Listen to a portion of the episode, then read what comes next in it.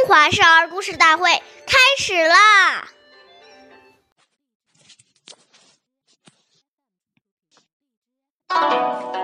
岁月易流逝，故事永流传。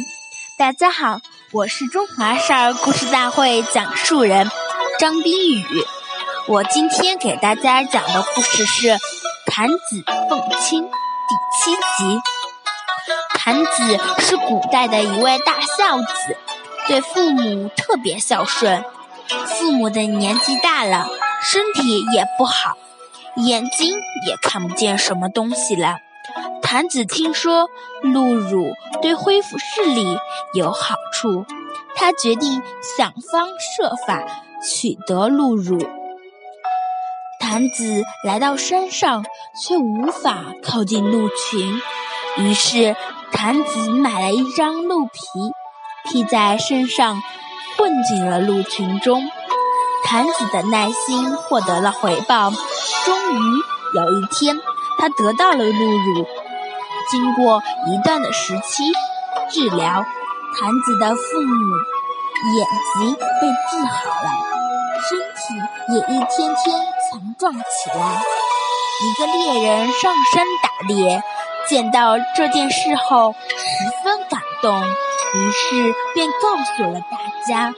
从此，弹子鹿乳凤亲的故事也传遍了天下。下面有请。故事大会导师王老师为我们解析这段小故事，掌声有请。好，听众朋友，大家好，我是王老师。我们把这个故事呢，给大家进行一个解读。在日常生活中，我们要处处留心，时时注意，一言一行。都要以父母作为主要的考虑，要从衣食住行上细心观察，使父母的口福不缺，按四季更换衣服，卧宿时时交合，行动有人扶持，要时时顺着父母的心意，使其心生欢喜，读懂父母的心声，父母的需要，这才是。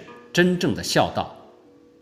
相反，当我们起了一个坏的念头，比如说起了贪心、起了争斗的心、极不好学进取等不孝的念头，这都是对不起父母啊。这些我们都要小心的把它去除掉。所以，这个孝心要从这点滴去养成。谢谢大家的收听，我们下期节目再见，我是王老师。